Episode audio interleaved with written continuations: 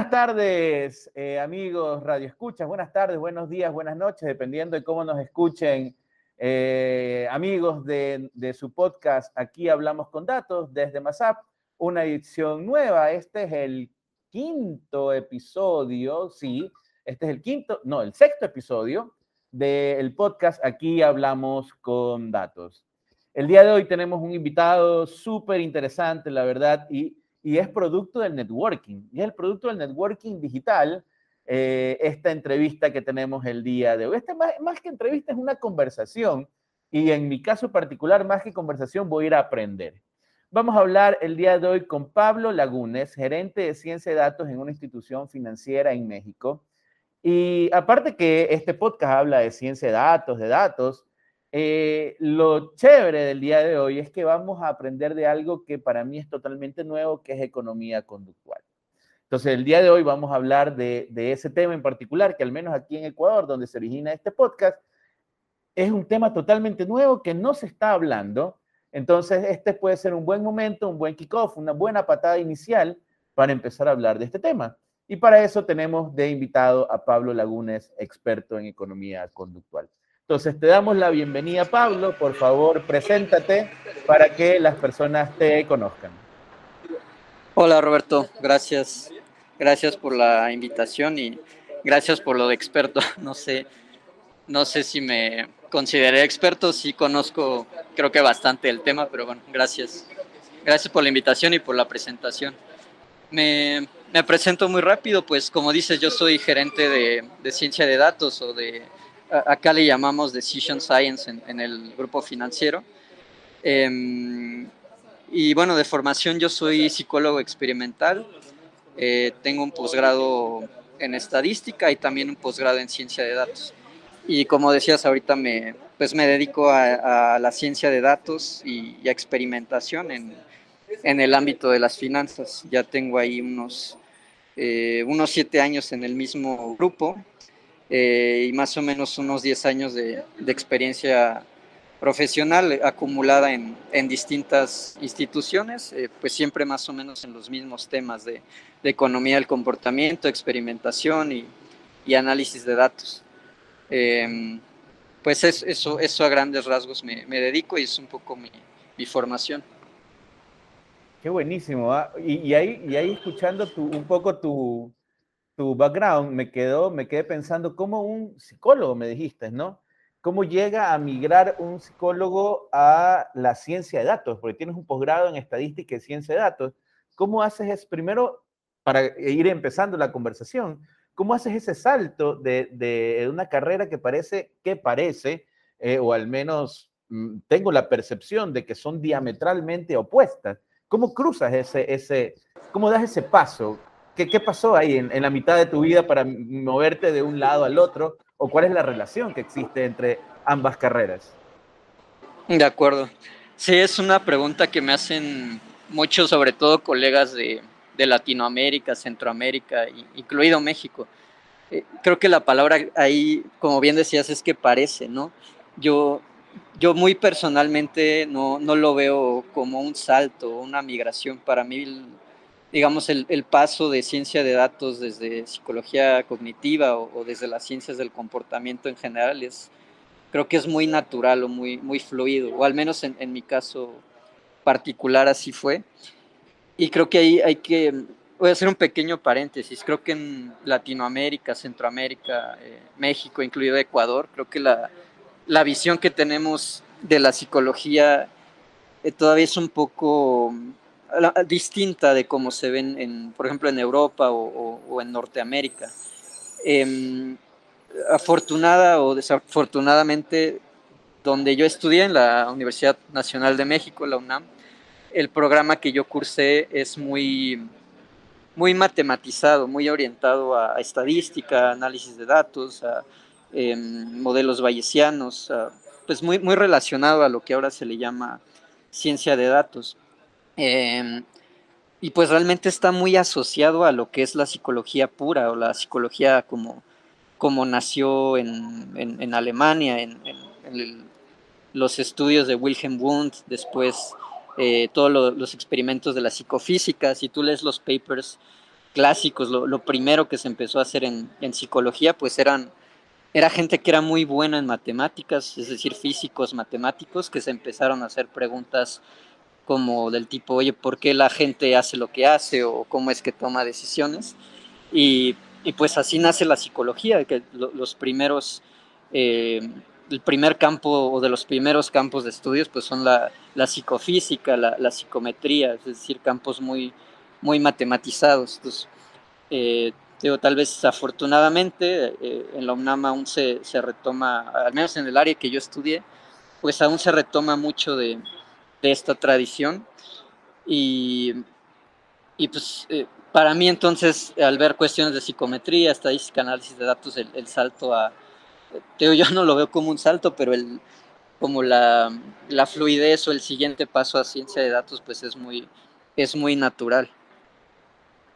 Claro, si tú, si, ahora como tú lo describes, ¿no? Eh, analizar un comportamiento, los que hemos hecho algo de ciencia de datos, por ahí entendemos que lo que analizamos es el comportamiento de una población, eh, observar el comportamiento de una variable. Entonces me suena bastante lógico, ¿no? Y como tú dices, hay un paradigma acerca de la psicología que no, no tiene nada que ver con temas eh, matemáticos o estadísticos. Por eso te digo, hay, hay un, todo un paradigma, al menos aquí en Ecuador, cómo se percibe el tema de la psicología, es que no tiene que ver nada con matemáticas. Es más, estuve trabajando esta semana eh, un proyecto con un psicólogo que es especialista en talento humano y, estamos viendo unas pruebas matemáticas para unas becas y él me decía, mira, yo por eso no estudié matemáticas, algo así como que por eso estudié psicología, porque no sé nada de matemáticas. Entonces, mira, mira ese paradigma que tenemos aquí y hablando justamente con un psicólogo, me dice, yo no sé nada de matemáticas. Entonces, escuchándote hablar, pues, de los antecedentes, de dónde nació el tema de psicología, de las preguntas de por qué hace la gente lo que hace, desde físicos y matemáticos, me suena bastante natural y ahora comprendo este, este paso que tú diste de, psicología a estadística a ciencia de datos. Y siguiendo esa línea de preguntas, Pablo, eh, entendiendo que tú, y, me encanta la, nomenclatura que le dan a, la línea, que es Decision Science, o sea, la ciencia de las decisiones, por qué la gente toma las decisiones o entender las decisiones de las personas. Entonces, ahí sí ya te hago la pregunta que originó esta, esta, esta charla, esta conversación de, ¿qué es esto de economía conductual? O sea, ya, ya creo que lo estoy configurando un poquito mentalmente, pero creo que tú eres el más adecuado para esclarecernos de qué va esto de la economía conductual. De acuerdo. Pues ahí en, aquí en el ámbito de justo de la economía del comportamiento o economía conductual se usan los dos, se usan los dos términos de manera intercambiable o, o en inglés behavioral economics. luego, al menos aquí en México, los que nos dedicamos al tema decimos que si le preguntas a, a 100 economistas conductuales una definición, te van a decir 100 cosas diferentes, ¿no? Pero creo que en algo en lo que la mayoría está de acuerdo es, es una transdisciplina o una mezcla entre psicología y, y, economía, entendiendo psicología por esta, esta rama o esta perspectiva más matemática, más, más experimental o, o más em, respetuosa de, de, los orígenes de la disciplina, en, el sentido de que su objetivo es predecir y, entender e influenciar la, conducta eh, de forma positiva, ¿no? Entonces, eh, sí, una definición como a muy alto nivel sería algo así, una, una mezcla, una transdisciplina entre economía y, psicología. Y incluso a veces se hace la precisión de, de psicología cognitiva o psicología experimental justamente para hacer énfasis en, que no, no está tan relacionada a estas posturas que me mencionabas, ¿no? Donde a lo mejor las matemáticas no, no entran mucho en juego. Aquí en la, economía del comportamiento sí, sí se hace ese énfasis en que es, digamos, esta perspectiva más matemática o más, más científica de, la psicología. Em, que en realidad tiene como unos 10 años que, está en, boga el tema en, en varias partes del mundo y, sobre todo hay economistas que lo ven como algo totalmente nuevo. Yo me atrevería a decir que pues, realmente no es tan nuevo. Si, tú, si checamos los libros de, Adam Smith, que es uno de los fundadores de la economía, la economía clásica, eh, él, en, sobre todo un libro que no es tan conocido, el de la teoría de los sentimientos morales. Todo el mundo creo que ubica la riqueza de las naciones, pero no, no se habla tanto de la, esta de la teoría de los sentimientos morales. Ahí Adam Smith ya habla de muchos temas que hoy en día se asocian a, a lo que se conoce como economía conductual y que algunas personas lo ven como un campo súper nuevo, pero pues en realidad no es tan nuevo. Adam Smith ya, ya venía hablando de estos temas. Es lo, es, ¿sabes qué? Escuchándote, es lo que sucede con los temas de ciencia de datos, ¿no? Una regresión lineal existe desde los 1900, hace mucho tiempo. Sí, sí, sí. Pero ahora con el poder computacional lo estamos disponibilizando y podemos hacerlo más rápido con mayor volumen de información y parece que es nuevo, pero la verdad que esto existe desde 1940, puede ser, el tema de la regresión. Si no, es, si no es más atrás, si es que estoy equivocándome por un montón de años, pero sé que existe cómo calcular una regresión lineal desde hace un montón de años, pero ahora se puso de moda, le pusimos un nombre bonito y las computadoras nos permiten hacerlo más rápido y con mayor velocidad y mayor precisión. Totalmente de acuerdo. Totalmente de acuerdo. Eh, me, recordaste, justamente hay un, hay un libro muy famoso de, que se asocia al tema de, economía del comportamiento, se llama Persuasion, si no estoy, si no estoy confundiendo el libro, pero estoy seguro del, del autor, es Robert Cialdini, es un, es un psicólogo social y justo en el, creo que el prefacio del libro dice algo así como que la, las ciencias del comportamiento y las ciencias de datos están pasando como por una era dorada donde todo el mundo está contratando científicos de datos y científicos del comportamiento y todo el mundo, todas las empresas quieren entrarle como a, como estas disciplinas que parecieran nuevas, pero ahí él dice, en realidad ciencia de datos no es más que estadística y optimización, pero con un nombre sexy y la ciencia, la ciencia del comportamiento, la economía del comportamiento no es más que psicología con, con otro nombre sexy, pero son cosas que están aquí desde hace décadas.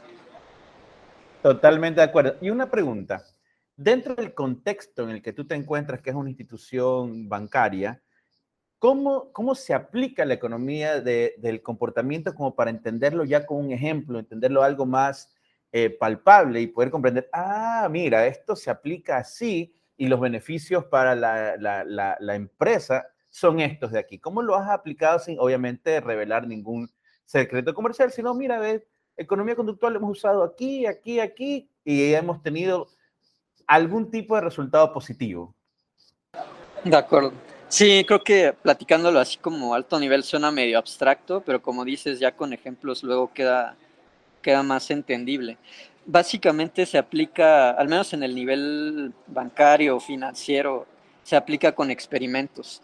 Em, en, al menos tres, tres, tipos de experimentos para mejorar la, la comunicación con los clientes, eh, mejorar los productos y mejorar los procesos.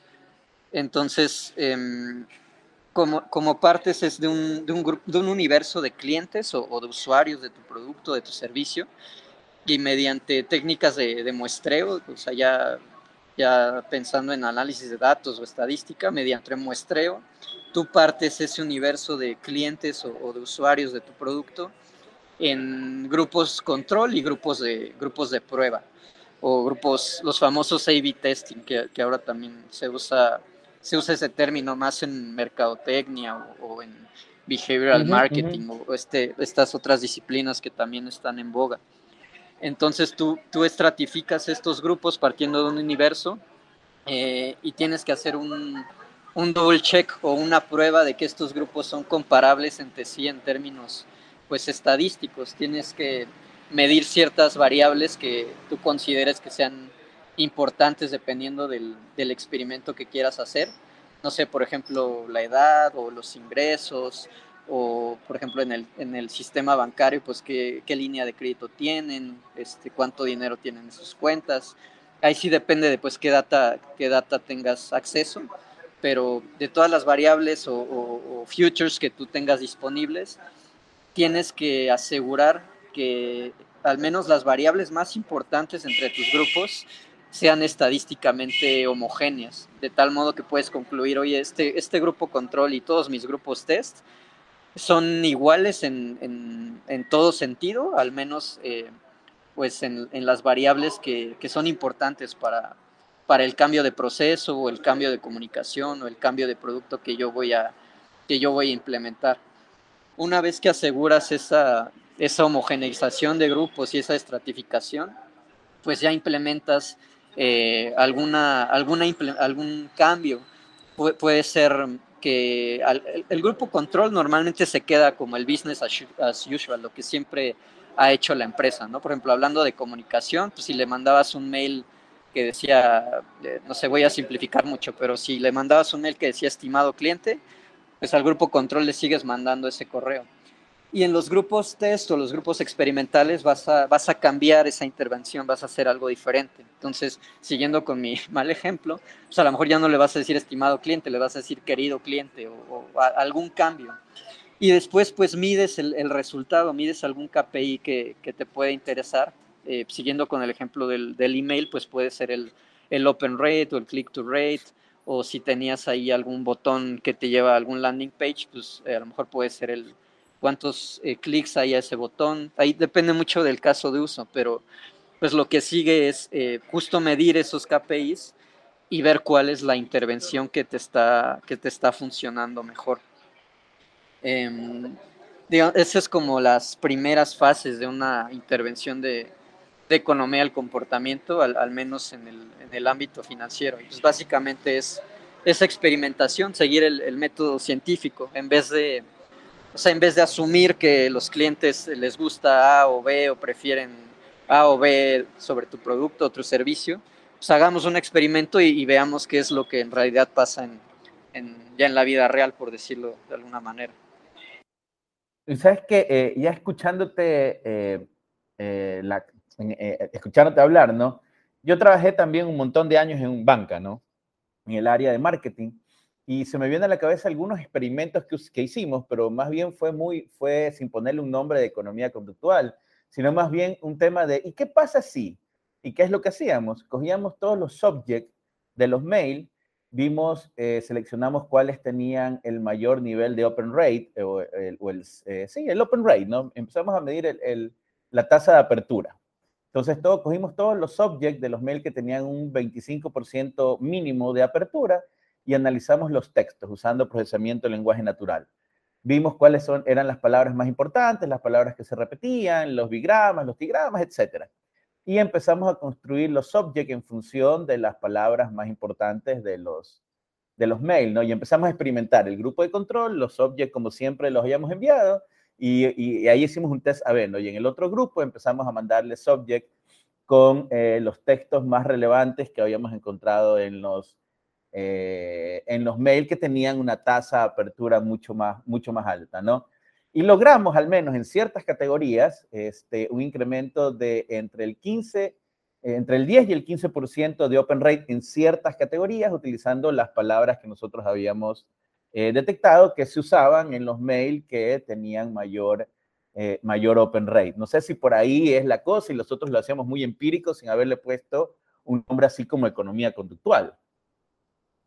Sí, es, es, muy similar. De hecho, ese experimento que comentas también lo, lo hemos hecho donde yo trabajo y, y tal cual como, lo comentas. se, se, ven los objects o los preheaders o incluso el, el, el, cuerpo del correo y se utiliza también NLP para ver cuáles son pues los, eh, las combinaciones de palabras o, o, los tópicos que más eh, maximizan el open rate o, o el click to rate. De hecho, sí hay muchas, eh, hay comentarios, por ejemplo, de, gente que viene más de la mercadotecnia o, del diseño, eh, que como, pues sí, como crítica constructiva dicen, oye, pues realmente cuando aplicas la economía del comportamiento, al, al menos a esta parte de comunicación, pareciera que no aporta pues algo tan distinto a lo que ya vienen diciendo los diseñadores o, o los mercadólogos desde hace mucho. Eh, yo ahí, eh, entre que comparto y entre que no, creo que tienen mucha razón, que hay, hay muchas similitudes. De hecho, yo me, me he topado en algunas discusiones, eh, discusiones en el buen sentido de la palabra, con, con diseñadores o con mercadólogos, y, y, nos hemos encontrado con que a veces estamos diciendo lo mismo, pero con distintos términos. a lo mejor acá en los psicólogos o los economistas experimentales hablan de loss aversion y los mercadólogos o los diseñadores hablan de fear of missing out, pero en otro concepto, pero ya cuando empezamos a desmenuzar de lo que estamos hablando, son conceptos muy, muy similares, simplemente con, con nombres distintos.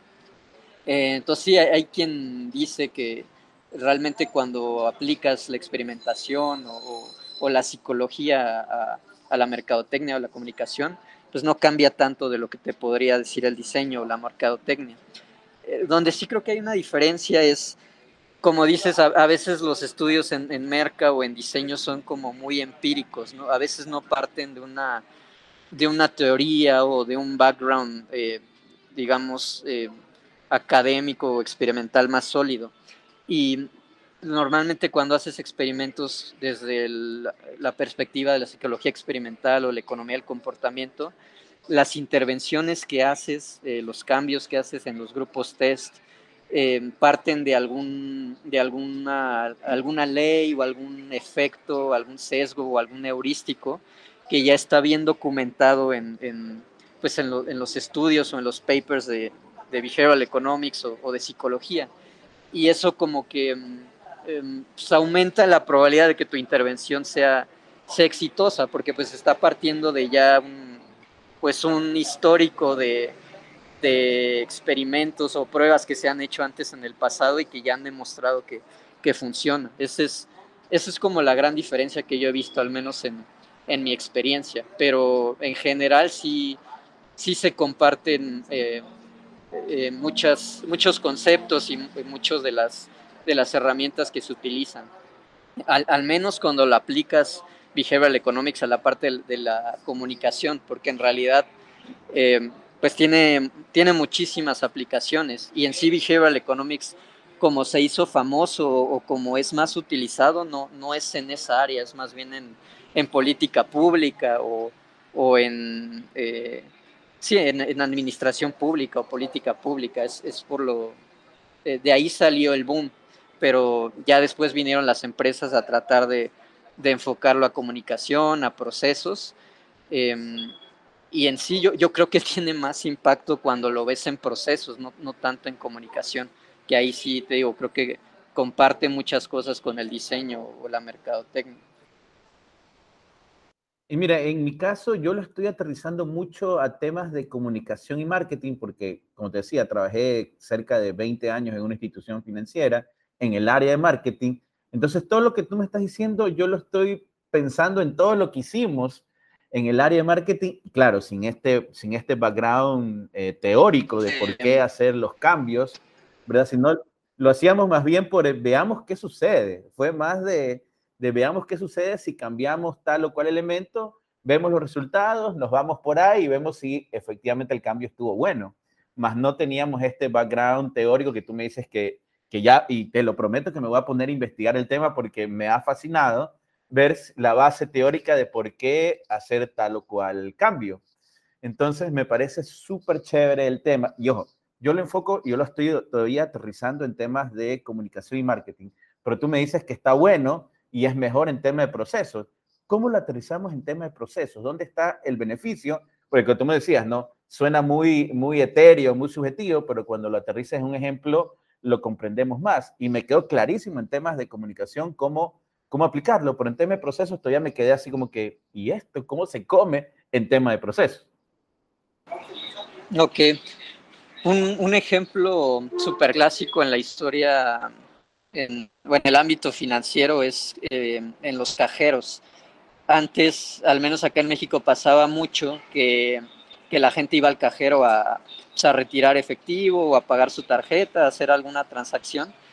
Y, y la, la, tarjeta se les olvidaba en el cajero. Entonces, pues eso ocasionaba problemas tanto a la institución como al cliente, porque el cliente eh, pues pierde su plástico y eso se presta a fraudes, a, a, problemas, ¿no? Y, y, y, la institución también tiene problemas porque pues tiene que normalmente reimprimir ese plástico, eh, eh, conlleva normalmente cargos reconocidos, es un problema para tanto para el cliente como para la, institución. Y ahí em, lo que se hizo fue justamente pues, buscar a un grupo de científicos del, comportamiento o, psicólogos o economistas experimentales y empezaron a ver cómo partir de una hipótesis o de un, de un punto de fricción o qué, qué, es lo que puede estar causando ese comportamiento, que creo que es también donde se diferencia mucho de, del diseño o de la mercadotecnia. Tú no, no partes como de este... Eh, como de este paradigma de innovación, ¿no? De vamos a cambiar y, a ver qué pasa. Es más, ya partes como una, una hipótesis a priori que pues sale de las leyes que hay, que existen del comportamiento, que se han descubierto en la psicología o en la economía experimental, y, de ahí partes con una hipótesis y tu intervención va súper focalizada a, pues cambiar un comportamiento muy preciso. Entonces aquí la meta era que la gente pues, no, no deje la tarjeta en el cajero, sino que se la lleve. Y para eso utilizaron Una pregunta. Una, pregunta porque me, quedó así como que en la cabeza haciendo campanillas. Tú me dices que en el caso en particular, no sé si se aplique, eh, que en el caso particular que nos cuentas de la tarjeta de débito que se, que se queda en el, en el cajero, que aquí en Ecuador era un problema también, y, y, no sé si hubo todo un ejercicio de experimentación para que, bueno, ahí eh, se trajeron cajeros de, de, de otro país donde la, donde la tarjeta entra y sale. Entonces, de esa manera no se queda la tarjeta metida, porque antes sí, la, la tarjeta se quedaba capturada, por así decirlo, por el cajero y tú te olvidas y, y la probabilidad de que se te quede la tarjeta era altísima. Ahora la tarjeta la entras y la sacas. En ese sentido de, empezar a experimentar, me quedo haciendo campanillas en la cabeza. ¿Qué, qué teoría o qué ley, eh, si lo puedes mencionar, se podría aplicar como para empezar un experimento o de qué base teórica empezamos las hipótesis de cómo cambiar ese comportamiento. O sea, ah, la ley 1 de, no sé, voy a inventarme cualquier cosa, la ley 1 del comportamiento humano dice que esto y es lo que nosotros vamos a validar y tratar de cambiar el comportamiento. ¿Qué, ley se aplica? Solamente para salir de mi duda, ¿no? De acuerdo. Pues hay, hay muchísimas no sé si muchísimas, pero hay varias leyes, también hay, hay un concepto que se le conoce como efectos, hay sesgos, hay heurísticos cognitivos, son, son conceptos que, que se manejan en, las ciencias del comportamiento, em, que pues a grandes rasgos son regularidades o, sí, en cierta forma, leyes de, de cómo operamos las personas. Em, a, raíz de eso ya hay muchos frameworks o metodologías de cambio de comportamiento que se basan en, estas leyes. Em, ahorita está muy de moda pensar en sesgos y heurísticos, pero yo siempre le, recomiendo a mis alumnos em, pues volver a lo básico, ¿no? Y, en, esta, en este sentido creo que conviene empezar estudiando pues los principios básicos de psicología experimental y cognitiva. Y uno, uno de estos modelos súper clásicos, ya, ya muy, muy, pues sí, muy antiguos, que creo que es un buen punto de partida, es el modelo de, de aprendizaje reforzado o de aprendizaje, eh, aprendizaje asociativo, que es pues de los pilares de, la psicología. Y básicamente te dice que toda, todo comportamiento humano viene de, un estímulo. Eh, ese estímulo es como una señal o un, una, información en el contexto que le dice al organismo, eh, tanto humano o, no humano, porque esto no, no, solamente aplica a los humanos, e, es un señal en el contexto que le dice al organismo que es momento de, de presentar una conducta o una respuesta hacia el medio ambiente. Y después el medio ambiente devuelve una respuesta o una consecuencia que puede reforzar o puede castigar esa conducta. Ese es como un modelo muy básico, muy, muy antiguo, que, que, después sustenta muchísimos otros avances que se han hecho en, las ciencias del comportamiento. Entonces, eh, pues siguiendo ese, ese, ese modelo, em, la, la, gente que empezó a hacer estos experimentos para que la gente no dejara la tarjeta se dieron cuenta que no, no había esta, esta señal o esta información del contexto que le avisara a, los clientes que, que, esa respuesta o esa conducta de dejar la, la, tarjeta ahí no, no, era una, no era algo deseable, por decirlo así. Entonces, justo empezaron a experimentar con lo que dices, que la tarjeta se la, se la regresaran, o también había, está la opción de que el cajero empiece a emitir una luz como muy intensa, y entonces pues, te das cuenta que la tarjeta ahí sigue ahí, o hay unos que hacen un chillido súper fuerte. hasta que no la sacas no, no, se, no se apaga ese ruido, ¿no?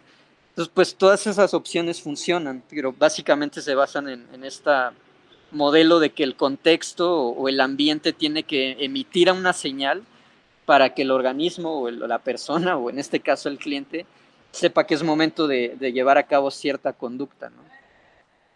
Y escuchándote, se me viene a la mente el cinturón de seguridad, ¿no? El carro suena hasta que no me ponga el cinturón de seguridad. Entonces, me refuerza la necesidad de ponerme el cinturón de seguridad. Ahora, desde la base teórica que tú me cuentas, ya algunas cosas empiezan a tomar sentido, ¿no? Qué genial. Oye, no tienes idea cómo me has abierto un mundo de posibilidades, Pablo. Oye, qué, qué increíble que es todo esto.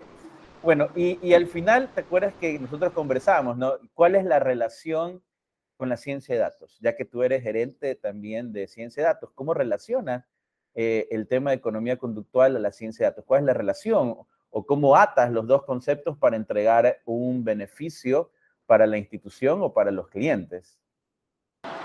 De acuerdo.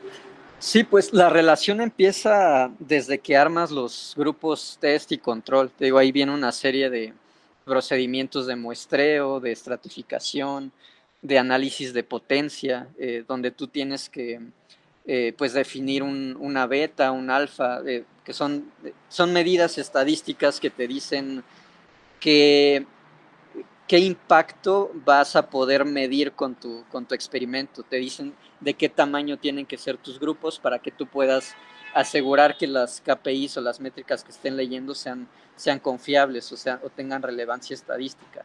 Entonces, desde el inicio que tú estás planteando tu experimento de, economía conductual o, de behavioral marketing, que ahora también le, hay, hay, equipos de, esa disciplina, o de behavioral design también ahora, ahora se le llama de esa forma a, este, esta intersección entre diseño y, y experimentación desde que tú estás planteando tus grupos ya tienes que meter cosas de estadística, de análisis de datos. Eh, después viene ya tal cual la parte más como de ciencia del comportamiento, que es aplicar tu intervención y todo el experimento. Y después a la hora de medir los resultados, otra vez regresas al análisis de datos o a la ciencia de datos.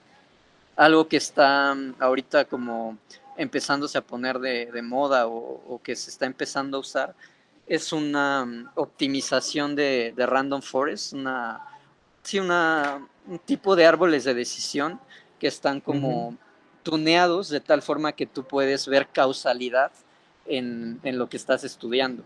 Em, cuando tú haces tu experimento, los resultados de ese experimento los corres con, con un, se les llaman este, causal trees o causal forests porque a diferencia de un random forest eh, particular, este, estos árboles de decisión o estos, em, estos bosques te permiten asignar causalidad al tratamiento que tú, que tú este, aplicaste en tu experimento. Entonces, siguiendo con el ejemplo de, de la tarjeta que se queda en el cajero, eh, pues tú tendrías eh, las diferentes intervenciones que platicamos, ¿no? Un, cajero que emite un chillido horrible, otro que avienta luces y otro que te, devuelve la, tarjeta para que no, se quede ahí y tendrías tu grupo control, que es el cajero que pues se queda la tarjeta, ¿no?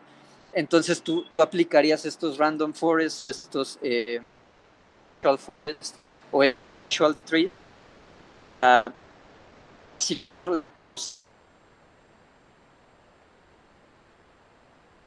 de dejar no dejarla. Se nos cortó un poquito el internet en los ah. últimos cinco segundos y que estabas hablando de los... Se nos cortó el internet eh, o se puso medio robótica la voz, Pablo, los últimos cinco segundos que nos hablabas de los casual forest, que me parece un término genial. No sé si ah, nos puedas conversar nuevamente de los, de los casos del Forest que se nos cortó un poquito el internet. No sé si es de mi lado o de tu lado. Y a los que nos están escuchando, recuerden que estamos hablando con México, entonces, y esto está en vivo, y no lo vamos a editar, así que nos disculparán estos cortecitos, eh, pero así sucede cuando las cosas están en vivo. ¿Nos escuchas, Pablo? Ahí, me escuchas un poquito mejor. Yo te escucho bien. Ahí se, escucha mejor. Entonces nos, nos, estás conversando el tema de los casual forests sobre el caso de los cajeros automáticos que teníamos los cajeros que hacían pitido, los que daban luces, los que daban, los que devolvían la tarjeta y el grupo de control que seguía haciendo eh, lo mismo de siempre. Entonces ahí nos estabas conversando cómo, cómo entra el tema de la causalidad. De acuerdo. Sí, el, Casual Forest es, es, una optimización de Random Forest, pero que te permite asignar causalidad. Entonces te podría decir, oye, la luz está intensa, eso es una causa de que la persona se lleve su tarjeta. Y a lo mejor el pitido no. Digo, me estoy, ahora sí que me estoy inventando los resultados, ¿no? Pero te permitiría llegar a esas conclusiones. ¿Cuál es la intervención que está causando el comportamiento? y además te dan, en, el caso particular de los casual trees, te dice en qué medida eh, las intervenciones son mejores que otras. Entonces, eso abre la puerta que después puedas hacer iteraciones. Puede resultar que el, pitido es mejor a lo mejor en gente joven, ¿eh? y por inventarme algo, pero puede ser que la luz sea mejor para gente más vieja, o, a lo mejor hay una diferencia de género o una diferencia ve tú a saber, pero eso, eso no lo puedes a veces ver con modelos o, análisis más tradicionales.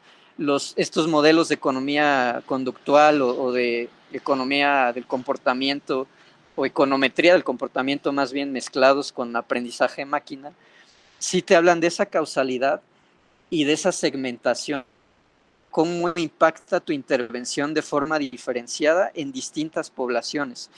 Entonces, eso te permite iterar. Si tú ya sabes que cierta, em, cierta intervención, por ejemplo, el, hecho de que te devuelva la tarjeta funciona mejor en cierto segmento, pues esa intervención ya la haces rollout o la aplicas a todo ese segmento y a los demás eh, sigues experimentando o aplicas algo diferente.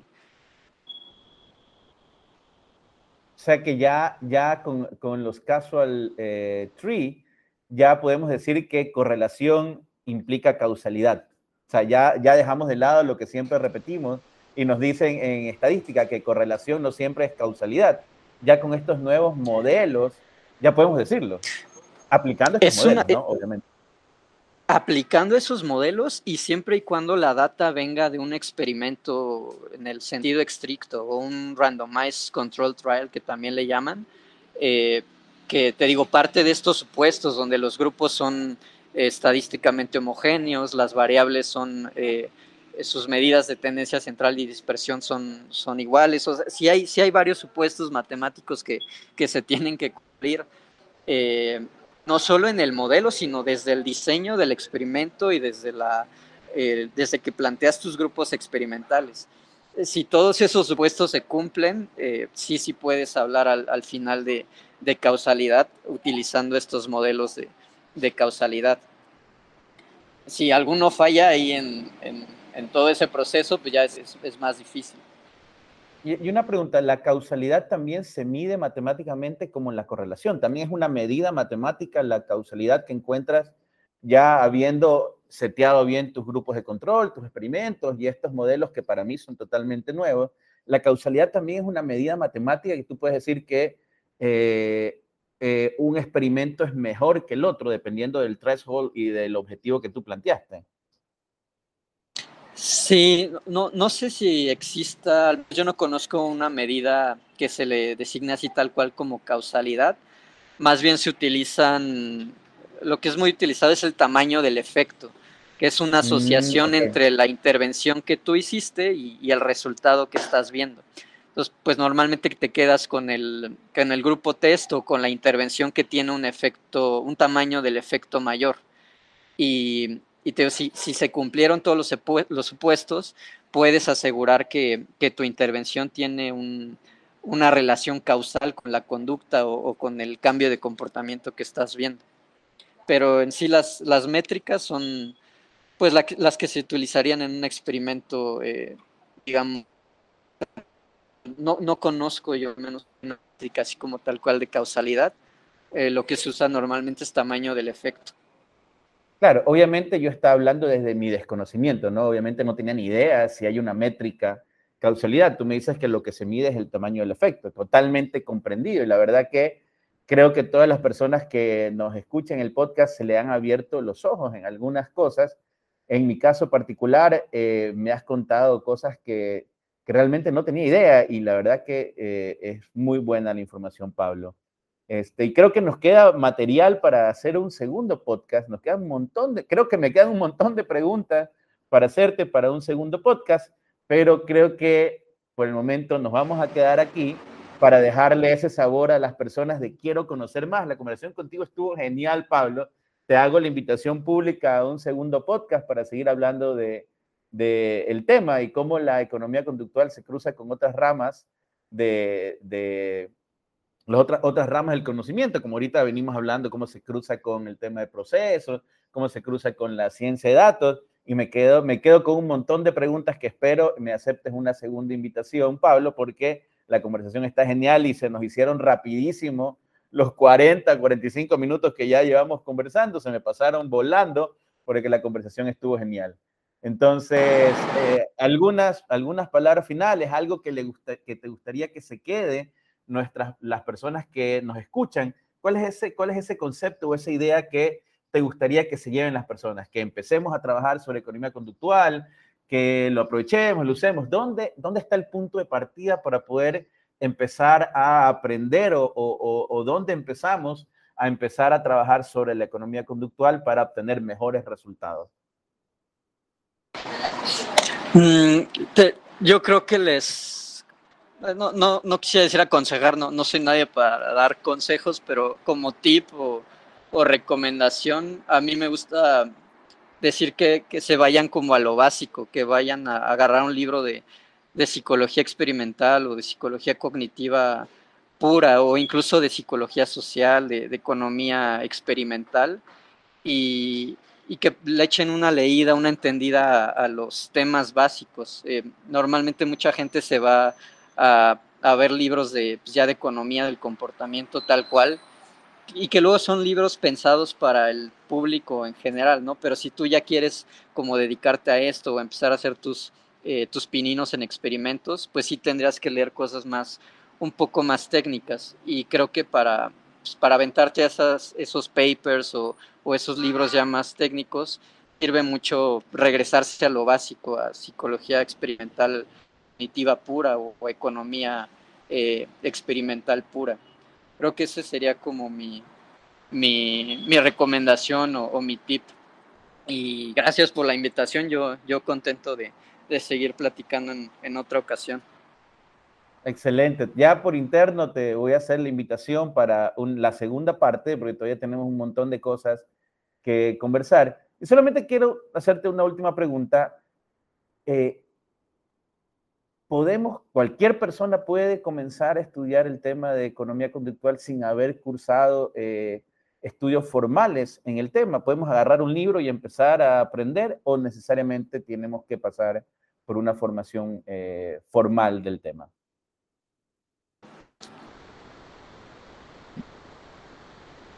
Una educación formal en el sentido de que tengas que ir a la universidad y y aventarte ahí cuatro o ah, cinco años estudiando una carrera.